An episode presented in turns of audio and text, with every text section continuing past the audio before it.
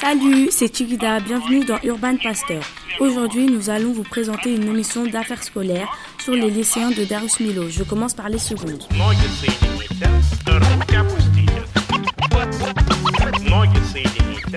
Bonjour, comment t'appelles-tu? En quelle classe es-tu? Je m'appelle Zoé et je suis en seconde euh, euro, européenne euh, en anglais, au lycée Darius Milo. Quelles sont les trois plus grandes différences entre le collège et le lycée? Je dirais déjà l'autonomie au niveau des sorties parce qu'on peut sortir sans qu'il y a personne qui surveille à la, sortie.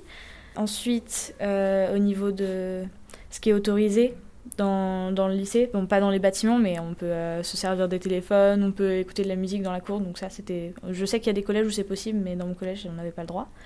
Et euh, ensuite, bah, c'est plus dans les ambiances de cours, la façon dont les profs se conduisent avec nous. Ils nous abordent pas pareil. Quelles sont les nouvelles matières euh, La SES, les sciences économiques et sociales. Et euh, après, c'est les enseignements d'exploration. Moi, je fais littérature et société. la SES, donc en, gros, on parle d'économie au sens large, de comment ça se passe, le monde du travail, etc. Là, on, est, euh, on, est, euh, on vient de terminer le chapitre sur euh, le monde du travail et, et on va parler de la consommation, je crois, des ménages, etc. Donc ça, ouais, ça parle d'économie, c'est nouveau. Comment se passe la prise de notes pendant les cours? Ça dépend des cours. Il y a des professeurs qui notent au tableau et on recopie comme au collège. Il y en a d'autres qui dictent. Il y en a qui dictent très vite. Et mais enfin, j'avais déjà des professeurs en troisième qui dictaient. Donc ça dépend. Et la plupart nous disent qu'on peut, on peut prendre des notes comme on veut, mais j'ai un, un, professeur, par exemple, mon prof de, de physique, il, il, est vachement rigoureux, il veut absolument qu'on note comme ça, pas autrement. Donc c'est pareil, ça dépend des profs. Comment choisissez-vous votre filière? euh, bah, je, pense, je pense que ça dépend des gens, ça peut être en fonction des fois des parents, ça peut être en fonction de ce qu'on veut faire après, tout simplement, de ce en quoi on est fort. Euh, moi, je vais faire elle parce que je suis meilleure en français et que ce que je veux faire après, le français, c'est enfin, plus important, je pense. Mais euh, voilà, je pense que chacun a ses raisons après.